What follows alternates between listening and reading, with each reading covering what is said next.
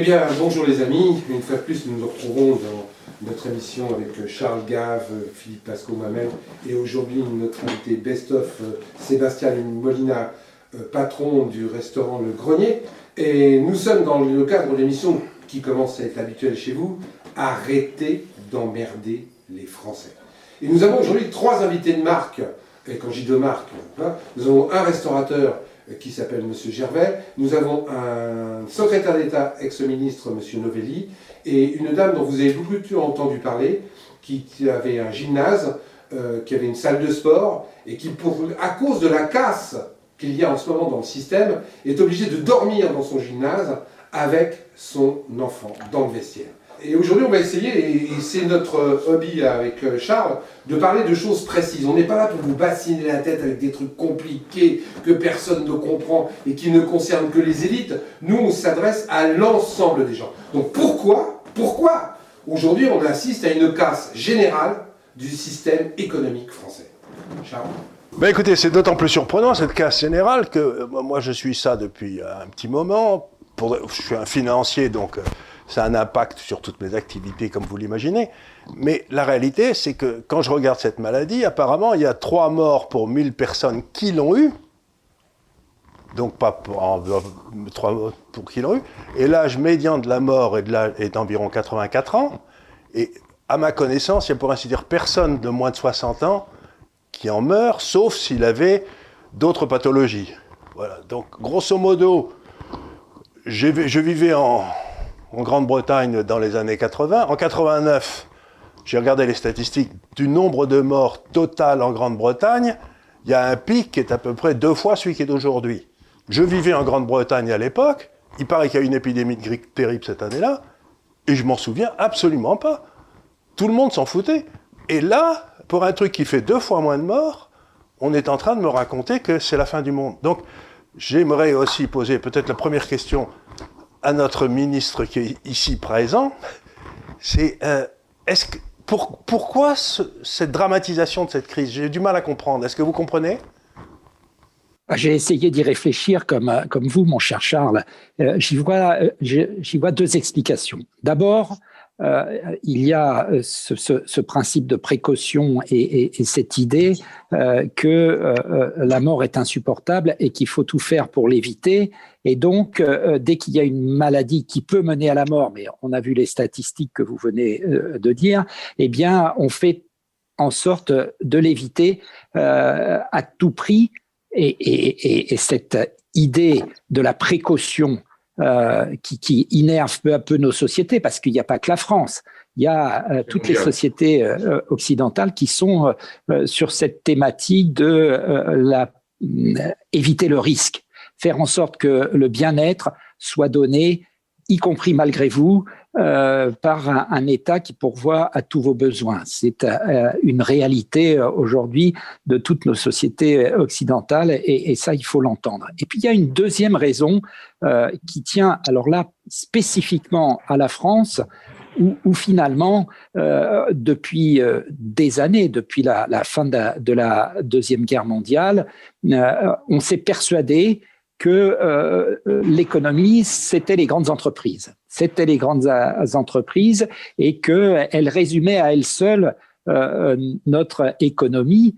Et, et avec cela, on a fait des lois pour les grandes entreprises, on a bâti des institutions s'occupant des grandes entreprises et on a laissé totalement de côté ce qui fait la réalité, la réalité de notre économie, la réalité de notre société, c'est le petit entrepreneur, c'est le commerçant, c'est l'artisan, euh, c'est la PME, c'est le micro-entrepreneur, l'auto-entrepreneur. Bref, toute cette population, elle est reléguée.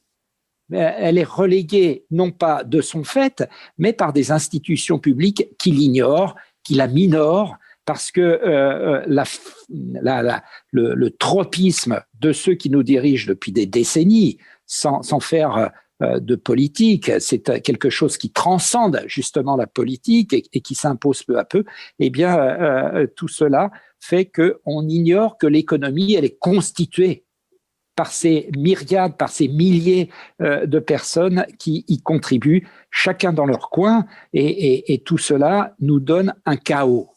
Parce que cette économie, eh bien, elle est minorée. Et lorsqu'il y a une, une, volonté d'éviter une pandémie, une, une, épidémie, eh bien, on s'occupe de toutes ces grandes euh, euh, institutions, mais on ignore totalement la réalité.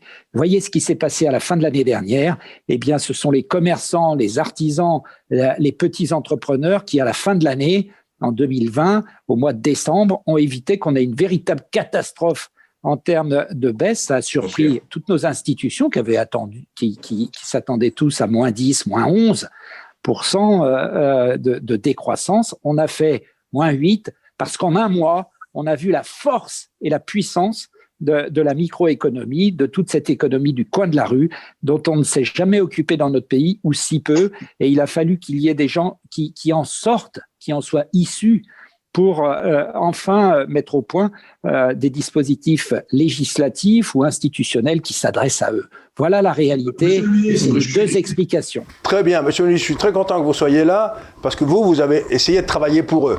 Euh, vous avez fait des tas de choses, l'auto-entrepreneur, le, statut, le nouveau statut des hôtels, etc. C'était très important. Maintenant, je vais laisser la parole à notre ami pour qu'il interroge un peu ceux qui sont dans la casse. Monsieur le ministre, vous parliez de chaos, et justement, nous avons un restaurateur qui est là, et une salle de sport qui, justement, à mon avis, sont pour l'instant dans le chaos le plus total à cause des mesures qui ont été prises.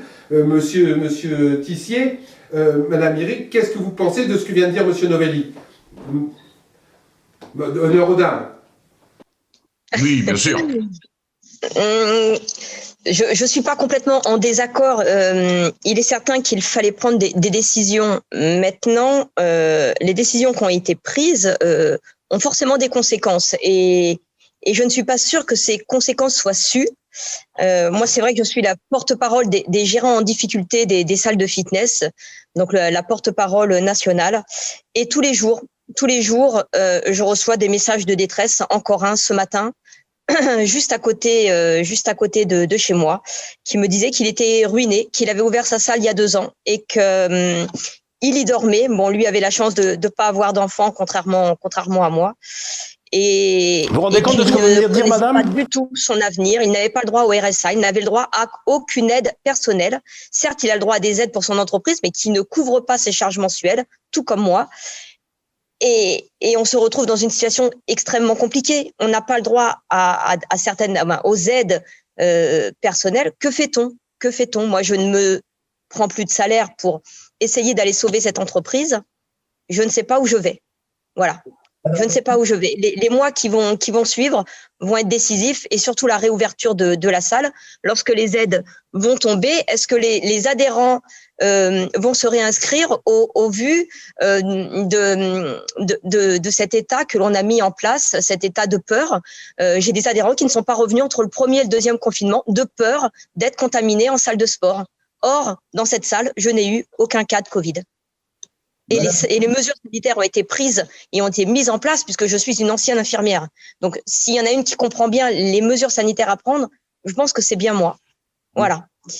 L'avenir ne, va pas, ne va pas être simple, c'est une certitude. Ce que vous avez dit, c'est vous avez dit vous avez eu la chance de ne pas avoir eu d'enfant. Vous rendez compte que ce monsieur, ce monsieur, ce monsieur a la chance de ne plus avoir des enfants en bas âge. En bas âge, moi, moi, mon fils, mon fils vit avec moi dans la salle et a eu froid tout comme moi et, et, et, et du coup a, a supporté les, ben, c'est cette, euh, cet épisode de crise. C'est inexcusable, c'est inimaginable d'entendre ça. Je veux dire, vous vous rendez compte le point où on est arrivé dans ce pays? Euh, ce, monsieur a la chance de ne pas avoir des enfants en bas âge, mais euh, dans quel pays vit-on? Enfin bref, maintenant laissez le deuxième. Oui, je suis restaurateur, maître restaurateur, le premier maître restaurateur sous l'ère Novelli. Et aujourd'hui, qu'il y ait confinement en mars on, peut déjà euh, discuter euh, la manière dont ça a été annoncé. Annoncé à 20 heures pour une fermeture à, 0 heure le soir, c'était un peu terrible. Les assureurs ont été absents euh, sur les pertes d'exploitation, sur la perte de marchandises et ces choses-là. Mais bon, c'était un premier confinement et on se disait que c'est pas grave, on va rebondir après. Il se trouve que bah, on n'a pas rebondi après parce qu'on a été fermé bien plus longtemps. On a rouvert simplement que le 2 juin. Parfait. On a voulu faire plaisir à tous les Français. On les a envoyés tous en vacances avec des principes de précaution, à mon avis, euh, un petit peu court. Bilan d'histoire, on se retrouve au mois de novembre avec un deuxième, mois d'octobre avec un deuxième confinement. Euh, moi, j'ai décidé de fermer mon établissement jusqu'en mars pour vous dire comme j'ai euh, hyper confiance en l'avenir. Mais euh, outre le fait qu'on qu'on perd de l'argent, euh, je crois surtout c'est euh, au niveau psychologique que l'on perd le plus. Et moi, j'ai la chance d'avoir des enfants, mais qui sont pas en bas âge, mais qui travaillent aussi dans la restauration, et qui travaillaient sur Paris dans des grosses maisons où la densité de clientèle était très importante. Donc, il est évident que faire son confinement à Paris, c'est pas simple pour des gamins qui ont entre 25 et, et 30 ans, et ils sont rendus à la maison. Et le sujet de conversation, il est fréquent. C'est euh, on est en train de briser notre jeunesse. Mes projets d'avenir, j'en fais quoi demain, quoi? Et euh, bah, aujourd'hui, tout le monde est un petit peu dans l'expectative de qu'est-ce qui va se passer. On va être confiné, mais pour combien de temps? Et à quel prix surtout? Alors, euh, soit l'État a fait, euh, de gros efforts pour notre, notre profession, dans la mesure où il y a un fonds de solidarité qui s'est mis en place pour les toutes petites entreprises qui fonctionne plutôt bien, mais il y a encore des trous dans la raquette par rapport à ça. Les gens qui n'étaient pas installés depuis plus de 18 mois ont encore droit à rien pour le moment, même si on travaille pour que ce soit comblé. Les SAS, c'est la même chose. Et puis il y a surtout l'histoire de ces euh, de ces chefs d'entreprise qui arrivent, qui étaient à la veille de la retraite, qui étaient, qui avaient pour certains signé des compromis de vente et qui, euh, du fait de de la pandémie et du confinement, euh, qui a eu lieu, euh, bah, en fin de compte, les compromis qui ont été signés sont caduques et leur entreprise n'est toujours pas vendue. Et si demain ils remettent en vente, ils trouveraient un malheureux acheteur, je dirais, combien vaudrait leur fonds de commerce? Toute la problématique est là aussi pour euh, pour demain, pour des gens qui vont se réveiller après ce confinement, où on sera resté, à mon avis, un peu plus d'un an sans travailler, sans avoir d'obligation de travail, de résultats. Et est-ce qu'on sera encore capable de le faire? Et à travers ce, ce phénomène-là, se découle aussi une autre histoire, c'est que ces jeunes qui travaillaient avec nous, parce que la population, enfin, le, le, le, monde des employés dans l'hôtellerie et la restauration est quand même très jeune. Tous ces jeunes-là, demain, ils, ils seront plus dans l'hôtellerie et la restauration parce qu'ils en ont eu marre d'attendre du travail, donc ils sont partis, ne serait comme caissiers au Auchan ou au, ou au Super pas citer leur nom, quoi. Mais ils veulent travailler, simplement ça. Il faut qu'ils s'occupent la tête et l'esprit. Nous, on va ouvrir, je suppose, en juin prochain. On n'aura plus de personnel dont une grande demande, je dirais, euh, de la population pour sortir au restaurant, parce qu'on en aura privé pendant un an. Il n'y aura plus personne pour les servir. Et ça, je pense qu'il est important d'y réfléchir dès maintenant. Moi, il y, a, un truc qui me gêne dans cette affaire et dans cette casse, euh, c'est que j'assiste, je ne sais pas ce que vous en pensez, et je rejoins euh, Monsieur le Ministre sur le sujet, qu'on a laissé tomber complètement tout un pan de la société, la microéconomie, le, le, le, les artisans, les, les travail domicile. C'est que dans cette affaire, j'ai l'impression qu'on assiste à un excès de précaution phénoménal, pas forcément bien placé, puisqu'on laisse les restaurants dans, le caca et qu'on on, on laisse aussi les gens prendre l'avion sans problème pendant 12 heures dans le même endroit. On laisse les gens prendre le métro, tasser les uns sur les autres, et on interdit aux gens d'aller au cinéma à une place sur deux, alors qu'ils avaient fait tout comme les restaurateurs, tout ce qu'il fallait pour qu'il y ait une distanciation sociale et un respect des codes, des nouvelles règles. Donc moi, je, je me dis, pourquoi un excès de précaution dans ce genre de truc alors que dans d'autres secteurs, comme les pesticides, comme les nécotoïdes, comme l'amiante, comme un tas de choses, c'est vachement bizarre. Les précautions ne sont pas prises aussi rapidement, voire ils n'en prennent pas du tout. Donc moi j'ai du mal à comprendre qu'on laisse tomber tout un pan de la société, parce que je, suis d'accord avec Monsieur le Ministre, demain, la société de demain, il y a tout un réseau de professionnels qui vont mourir qui sont déjà morts et qui ne pourront pas s'en relever, et à qui, à qui on offre des, des aides, des aides qui vont de toute manière être obligés de rembourser, monsieur le ministre. Oui, et puis il y a, y a, surtout un, un, sujet, moi, qui me préoccupe exceptionnellement, c'est le sujet du travail. C'est-à-dire que les dégâts ne sont pas que financiers ils sont aussi non, psychologiques. Je connais bien la restauration pour, pour avoir été en charge de ce secteur, mais, mais je connais bien et, et j'estime et, et, et j'aime beaucoup tous ces métiers, car ce sont des métiers de passion. Et empêcher quelqu'un d'exercer son métier euh, et sa passion, ça peut vous je détruire. Ça peut vous détruire de manière beaucoup plus profonde. Je, je ne comprends pas qu'on ne mette pas en place euh, euh, plusieurs services qu'on ne permette pas à ces restaurateurs d'ouvrir dans, dans, des contextes de, de strict respect euh, sanitaire à, à, négocier. Et qu'on fasse deux services, ils perdront du chiffre d'affaires par rapport à, aux années précédentes, mais ces dégâts seront moindres et surtout on les empêchera pas de travailler, d'exercer leur passion.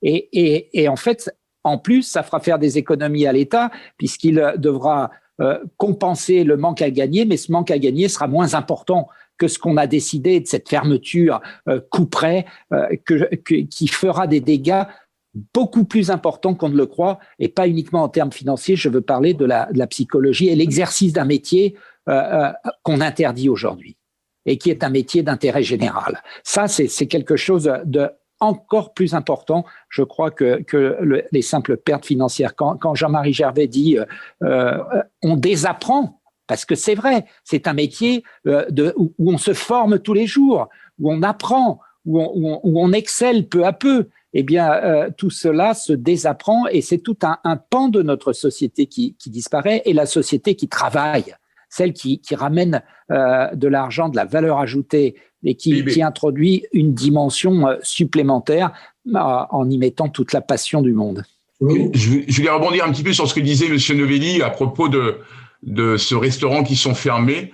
Et là, depuis 15 jours, on s'emploie, je dirais, en Indre-et-Loire, dans la Creuse, dans le Maine-et-Loire, dans le Loiret, dans le Loir-et-Cher, à rouvrir les restaurants ouvriers pour les gens qui travaillent dans le BTP en itinérance, quoi, qui sont sur des chantiers.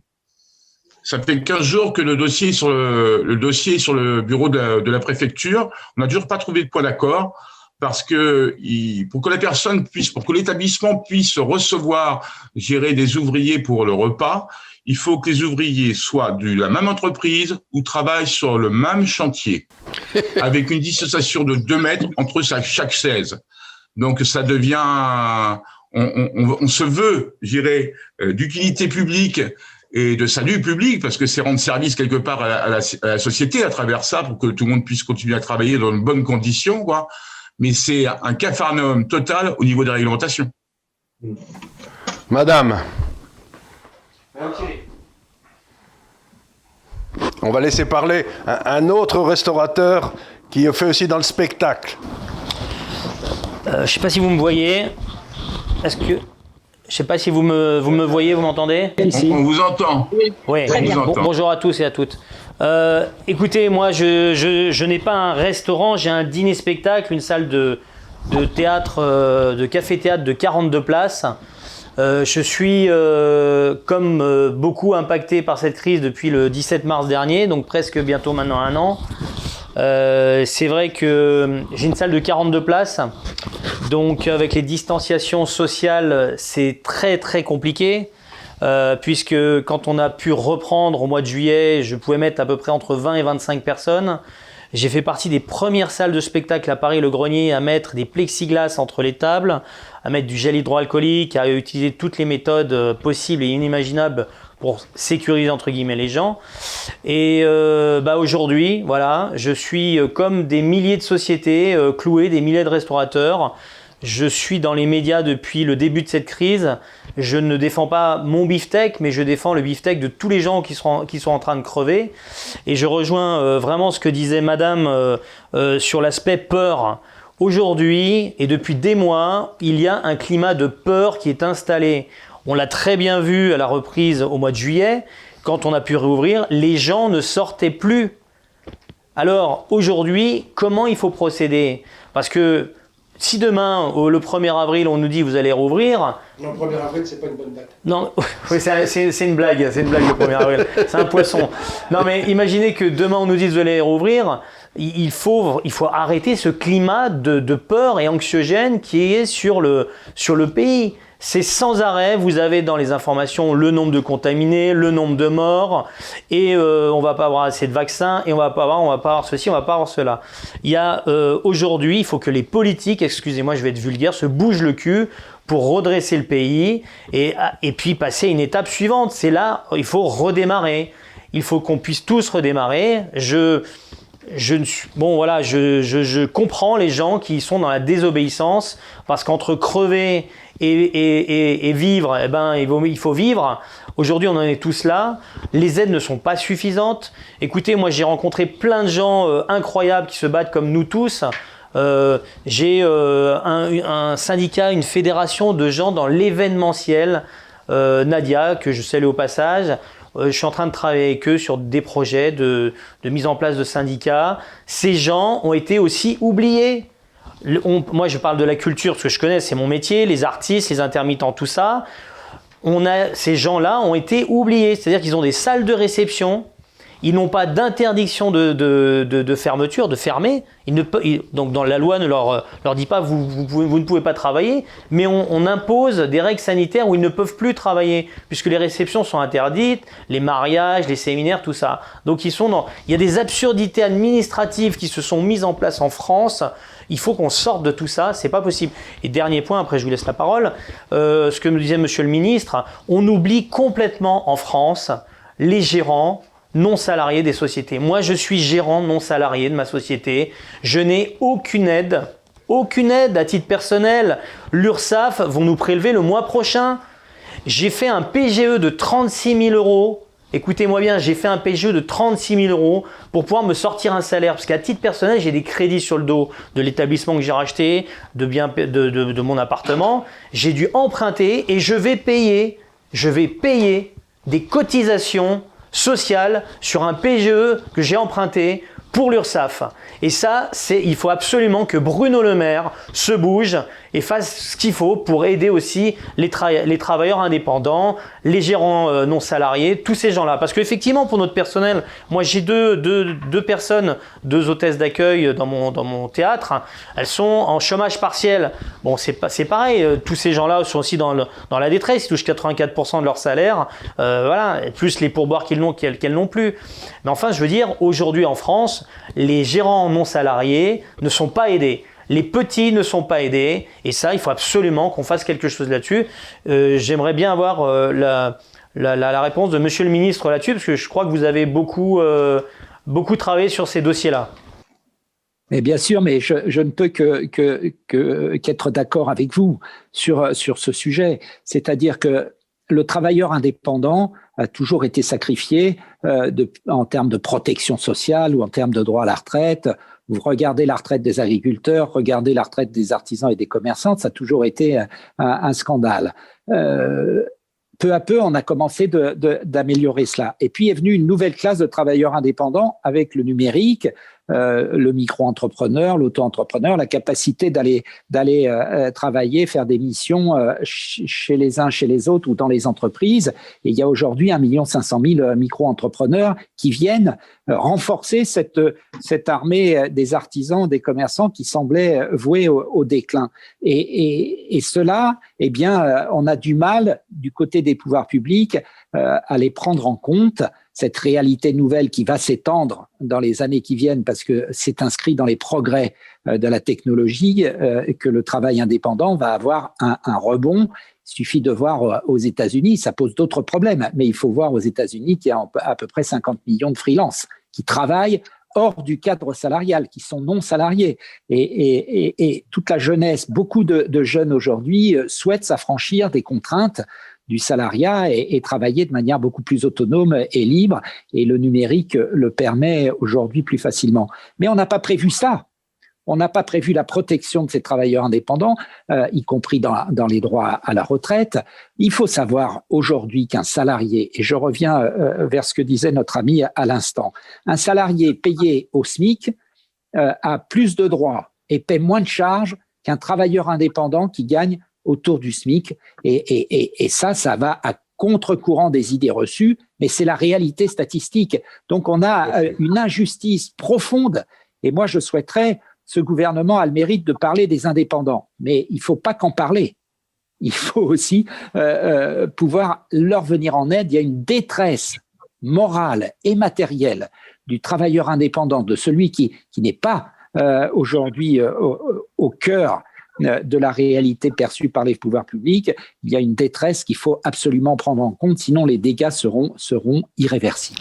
Est-ce que vous n'avez pas l'impression, tous, les, trois personnes qui sont en face de nous, qu'on est en train de préparer le fait de tuer la classe moyenne en France?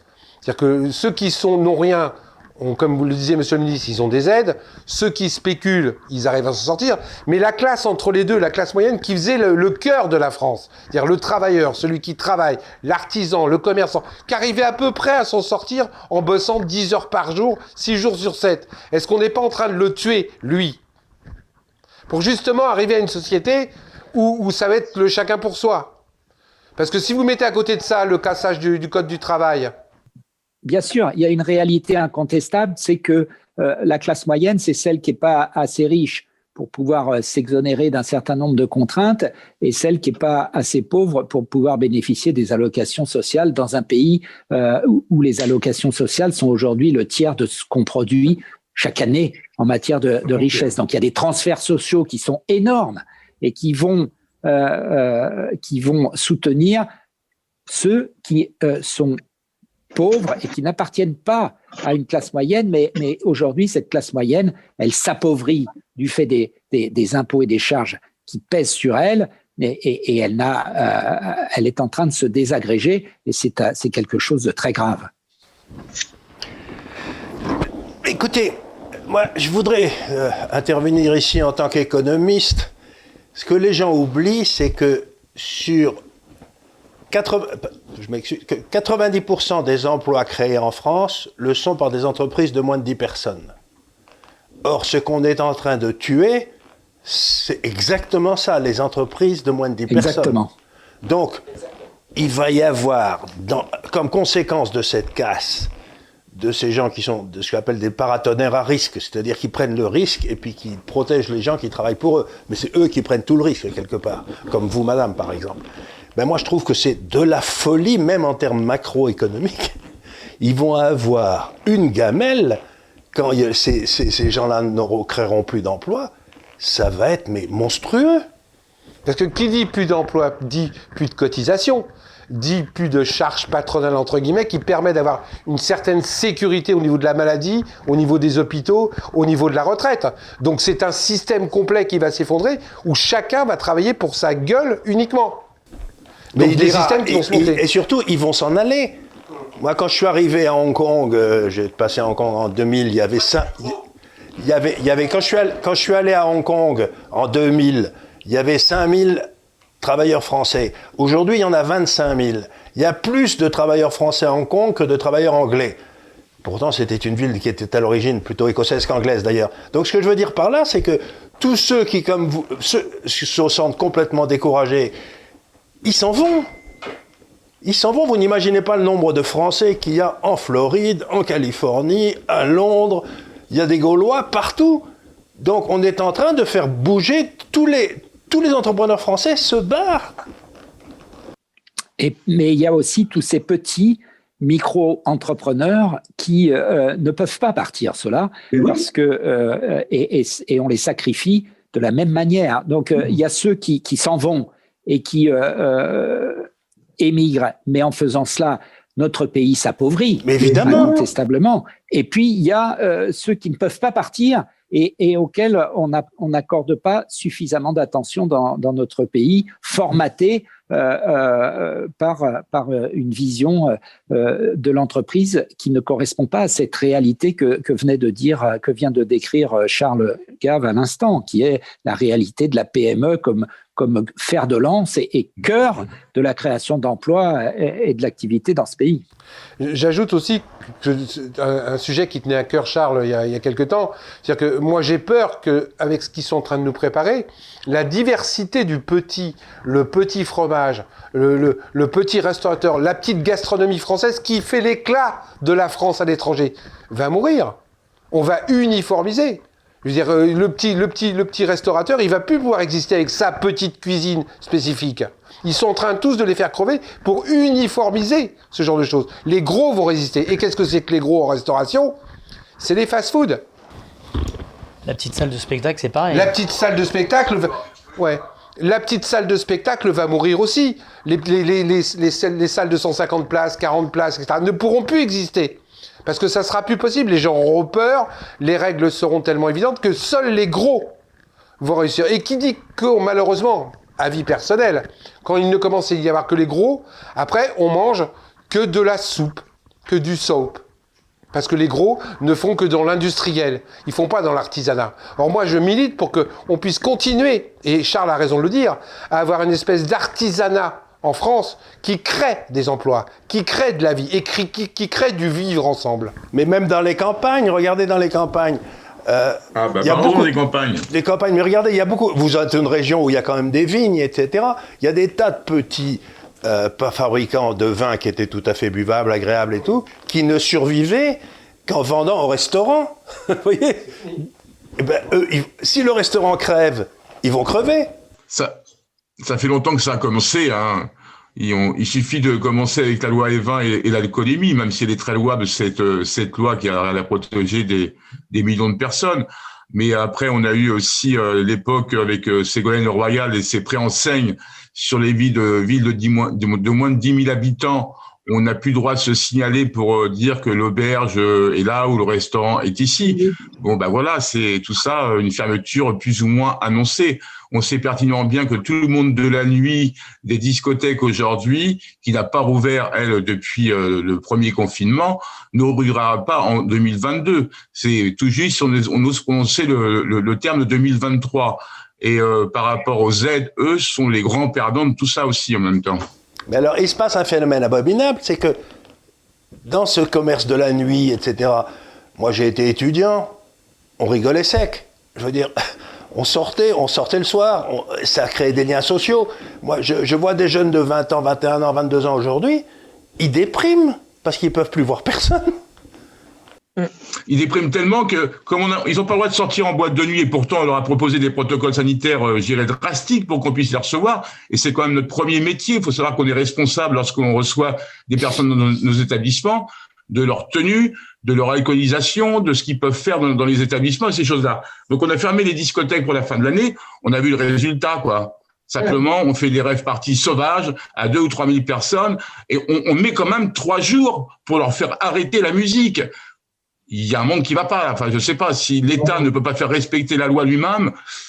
Nous, on aura du mal. Ouais, en sachant, Jean-Marie, que sur cette rave de mémoire, et je parle sous, contrôle, il y a bizarrement pas eu de cluster derrière.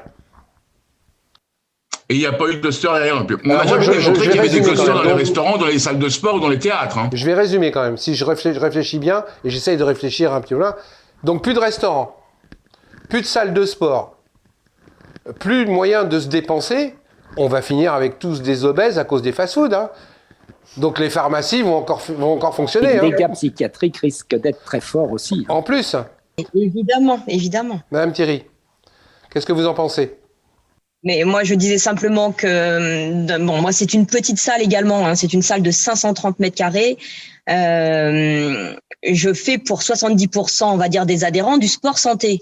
Donc, c'est quelque chose que je maîtrise parfaitement bien. Et lors du premier confinement, on a déjà eu un afflux entre le premier et le deuxième confinement euh, de, de, de gens perturbés, peut-être pas en dépression, mais en grosse déprime. Mais là, ces mêmes personnes m'ont contacté. Euh, je, je ne sais pas comment je vais les retrouver, c'est certain. Je ne sais pas comment je vais les retrouver.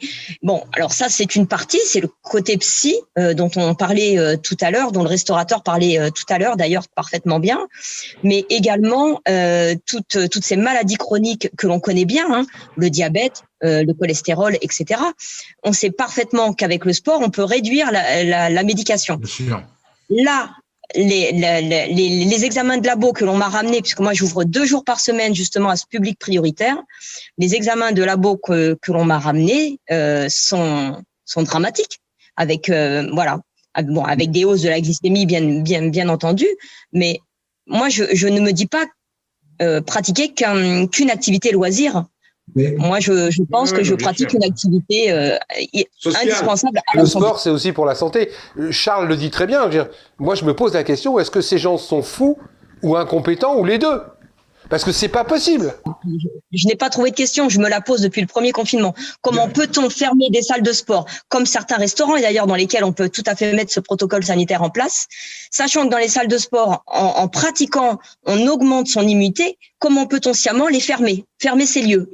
Euh, il a été démontré que les personnes qui faisaient régulièrement du sport attrapaient moins le Covid, et pour celles qui attrapaient la Covid, euh, n'allaient pas en réa. Alors, dites-moi l'utilité de fermer les salles de sport. Euh, je veux comprendre. Bah, que les gens deviennent obèses. Monsieur le ministre. Donc malades. Donc malades et donc vont mourir d'obésité et de maladies chroniques. Voilà. Et, ils, attraperont ils attraperont la Covid à ce moment-là. Mais en prenant plein de médicaments. Alors, l'impression que plus, en se bourrant de médicaments, donc en voilà, avec une sécu qui va être euh, qui va être dramatiquement. Euh, je voulais poser. Vous avez beaucoup fréquenté, Monsieur le Ministre, cette engeance. Je veux dire, vous avez beaucoup fréquenté cette engeance, Monsieur le Ministre, depuis longtemps. Euh, j'ai une, thèse, j'ai une thèse qui est partagée par Charles Gave. Je le sais qu'il a excellemment exposé dans, dans, une vidéo qui a fait un, un grand buzz sur les élites. Euh, les élites françaises, et notamment euh, les élites administratives, passées par une école célèbre euh, ou par toute école non commerciale, ces élites pratiquent une sorte, je vais employer un mot savant qui s'appelle l'endogamie, c'est-à-dire se reproduisent entre elles, se cooptent et s'échangent. C'est-à-dire que quand vous êtes euh, dans la haute administration, eh bien, vous savez que vous allez, dans quelques années, pouvoir pantoufler dans une grande entreprise. Et donc, euh, les dispositions que vous prenez, elles, concernent et elles intéressent euh, les, grandes entreprises. Donc, vous avez une vision qui est totalement déformée par rapport à la réalité que nous décrivons. Et, cette, cette, vision euh, de la grande entreprise comme résumé de, de l'économie est une vision parfaitement fausse qui induit des biais législatifs, qui induit des biais institutionnels et qui fait que euh, nous avons une situation qui n'est aujourd'hui, hélas, pas totalement ressentie par euh, ceux qui nous dirigent, même si il y a des efforts qui sont faits euh, il faudrait surtout que l'on prenne en compte cette réalité que, nous exprimons aujourd'hui tous, tous ensemble. Mais ça, ça tient à la formation et au caractère administratif des élites y compris des élites politiques qui, vous le savez bien, sont toutes sorties euh, euh, par cette même école où l'on apprend l'administration, mais où on n'apprend pas, on n'apprend pas à diriger. Et, ça, c'est euh, un sujet que connaît bien Charles et qui me semble e, être résumé à un peu tout ce qu'on vient de vous Nous dites, ce que vous nous dites qui est très intéressant, c'est que dans le fond, s'il y avait une chambre où il y avait des garçons coiffeurs, une chambre des députés où il y avait des garçons coiffeurs, ils prendraient des mesures favorables aux garçons coiffeurs. Oui. Et donc, ce qui se passe, c'est que comme il y a une chambre où il y a... le, drame, c'est qu'il n'y en a aucun là. Donc, les coiffeurs ne risquent pas d'avoir. Par contre, ça grouille de fonctionnaires. Il y, a, une majorité de fonctionnaires. Et donc, ils prennent des mesures favorables aux fonctionnaires. Donc, le vrai problème, c'est que. Ou aux grandes entreprises. Ou aux grandes entreprises dans lesquelles ils espèrent un jour devenir président. Euh, oui, c'est ça mon explication, nourrie de mon expérience. Je le regrette, mais dès, dès, 90, la première fois que j'ai été élu député, j'ai constaté cela et, j'ai essayé, euh, j'ai déposé des, des, ribambelles de propositions qui visaient à faire en sorte qu'on ait une diversité beaucoup plus grande lorsqu'on accède à des responsabilités. C'est très difficile dans notre pays. Donc il faudrait grosso modo, si je peux me permettre, euh, faire comme en Allemagne, en Suisse ou aux États-Unis, que le fonctionnaire soit non éligible. Il peut se présenter, mais il donne sa démission de la fonction publique pour toujours. J'ai déposé une proposition de loi en ce sens, mais il y a 20 ans, il y a 25 ans, et malheureusement, malheureusement euh, vous le voyez, on n'a pas beaucoup avancé. Il y a deux options. Soit, soit vous faites cela, et, euh, et, puis il y a une deuxième et quelque chose de très important que font les États-Unis et qu'on n'est pas prêt de faire dans notre pays au nom euh, de la synchro-sainte neutralité de la fonction publique et donc de l'immuabilité, la permanence. Euh, de l'administration par rapport aux politiques qui changent. C'est ce que pratiquent les États-Unis ou des grandes démocraties, c'est-à-dire que lorsqu'il y a une, alternance politique majeure, eh bien, les 5000 euh, hauts fonctionnaires retournent dans le privé et arrivent 5000 hauts fonctionnaires qui sont de la tendance de celui qui vient de gagner les élections. Ça permet d'aller vite dans les réformes, ça permet d'avoir une fluidité, une alternance et un changement, puisque en France, malheureusement, la, doctrine qui s'impose, c'est pas la doctrine politique, qu'elle soit de droite ou de gauche, c'est la doctrine administrative. C'est la doctrine administrative. Ou une autre façon de le dire, c'est que dans, une, dans un pays, vous avez d'abord le peuple, en dessous, là, qui se dépatouille, vous, nous, où on essaye de se dépatouiller. Absolument. Et puis au-dessus, vous avez l'administration qui gère l'État, qui est une machine très complexe. Et en haut, vous devez avoir celui qui est le paratonnerre à risque, qui est celui qui prend les décisions sans avoir tous les éléments d'information. Mais ce qui s'est passé depuis Giscard, c'est que grosso modo, cette fonction administrative a pris le contrôle de la fonction politique et ils haïssent, et ils haïssent le risque. Donc ils essayent de transformer le vrai, la réalité, en un monde sans risque. Et pour ça, ils font des règlements, des règlements, des règlements, et ça fout tout le monde en l'air. Donc si vous voulez, on a une espèce de dysfonctionnement aujourd'hui. La fonction administrative a, a bouffé la fonction politique. Il n'y a plus de fonction politique en France. Je le confirme et, euh, j'en suis désolé. Et j'étais un des derniers représentants de cette culture non administrative, puisque j'étais un des rares à être entrepreneur et à être élu à l'Assemblée nationale. Mais on est très peu et, au final, j'ai réussi à faire quelques petites choses, mais il y avait tellement d'autres choses à faire que je n'ai pas pu faire. Bien, ben écoutez, on va pas se décourager.